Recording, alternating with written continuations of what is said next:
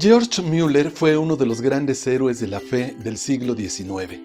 Demostró con su vida que Dios responde a las oraciones de sus hijos y que la fe funciona igual que en los tiempos de los apóstoles.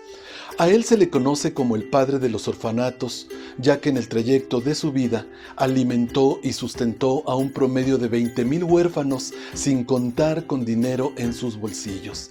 Lo hizo a base de oraciones y de fe. Dios respondía milagrosamente enviando alimentos por medio de donaciones de empresas y de particulares sin que él tuviera que pedirlo, excepto a Dios mismo. Lo extraordinario de su fe lo podemos ver en una de sus experiencias personales.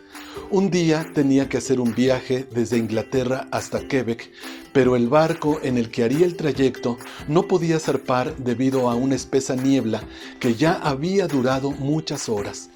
Fue a hablar con el capitán para decirle que el próximo sábado tenía que estar en Quebec, pero le respondió que con esa niebla tan espesa era imposible salir.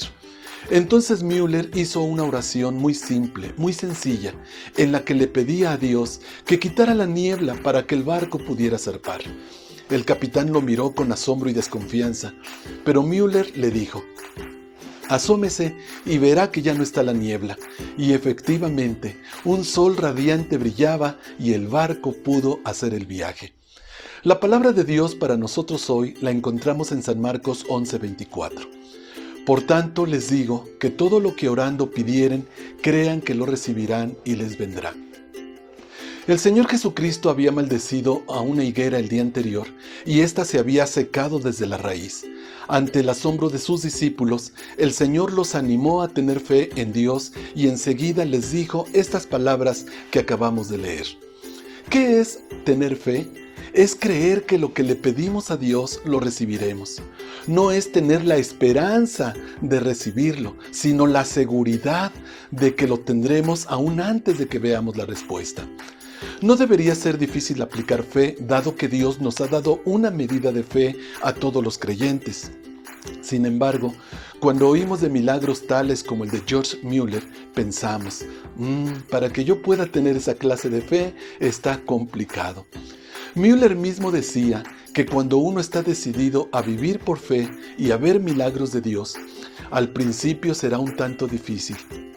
Pero él decía que se podía comenzar con cosas pequeñas e ir avanzando de tal manera que un día lleguemos a experimentar los grandes milagros de Dios. Ahora mismo usted necesita un milagro, tiene problemas económicos, está enfermo, algo le preocupa mucho, está a una oración de recibir su milagro, siempre y cuando la haga con fe. Hace poco, navegando por la internet, me encontré con el testimonio de una mujer que fue diagnosticada con cáncer. La programaron para una segunda cita y exámenes más a fondo. Cuando llegó a esa segunda cita, le dijo valientemente a su doctor, ya no me van a encontrar nada de cáncer. ¿Por qué está tan segura? le preguntó el médico. Porque le pedí a Dios que me quitara ese mal, y estoy segura que Él me escucha y me responde. Y efectivamente, cuando le hicieron las segundas pruebas, absolutamente nada encontraron los médicos. ¿Cómo se puede llegar a tener una fe como esa? ¿Cómo aplicar fe a nuestras oraciones? Quiero darle cuatro principios sobre la oración de fe. Estos principios los descubrimos en la historia bíblica de un ciego llamado Bartimeo, quien acudió al Señor Jesús pidiéndole sanidad para sus ojos y fue atendido y sanado. Dice la palabra de Dios que este hombre estaba sentado junto al camino mendigando cuando oyó un gran alboroto. Preguntando qué pasaba, le informaron que estaba llegando por allí el Señor Jesucristo. De inmediato comenzó a gritar y a pedir, Jesús, hijo de David, ten misericordia de mí. Y aquí tenemos el principio número uno. Pon tu fe en Jesús. Bartimeo supo que toda su esperanza era Jesús. Si él no lo sanaba, nada, nadie más podría ayudarlo. Por eso es que gritaba con todas sus fuerzas que tuviera misericordia de él. He oído muchas veces a personas que dicen, yo le tengo mucha fe a ese médico o yo le tengo mucha fe a esa medicina. ¿Sabes qué? Tienes que cambiar tu enfoque. Si Dios no te ayuda, aunque todos lo hagan, quedarás en la misma necesidad. Así que pon tu mirada en Jesús. Míralo fijamente a Él y espera de Él misericordia.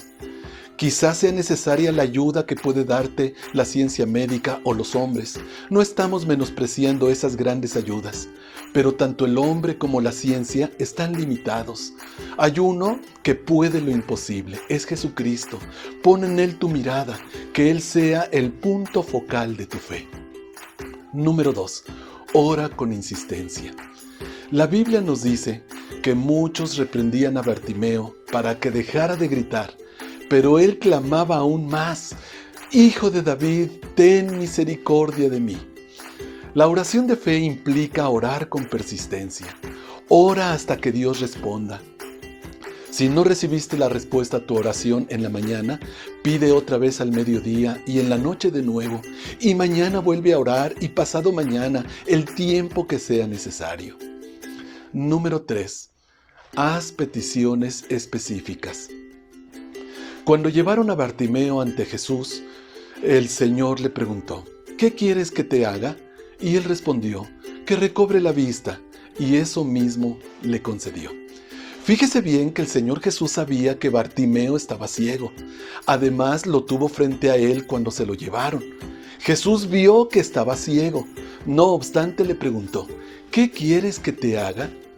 Necesitamos aprender a pedir específicamente porque muchas de nuestras oraciones son muy generales, muy vagas, como ten misericordia de mí. Pero ¿en qué área de nuestra vida queremos que Él tenga misericordia? George Mueller, el varón de Dios del que le hablé al principio, recomendaba a todos los cristianos que escribieran sus peticiones en papel lo más específicamente posible, con fechas y todo. Él decía que sólo así los hijos de Dios se iban a percatar cuán amoroso es Dios al conceder exactamente lo que se le pide. Número 4. Confía, confía, confía. Cuando el Señor Jesús escuchó que Bartimeo gritaba pidiendo misericordia, mandó traerle.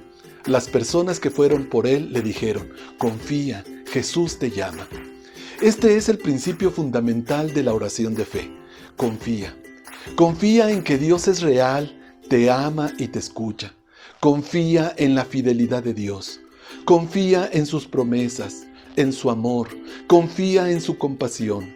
Confía en que Él te dará lo que le pidas si oras y crees. Pues bien, comienza la aventura de vivir por fe. Verás a Dios realizando grandes milagros en tu vida. Que el Señor te bendiga y te ayude.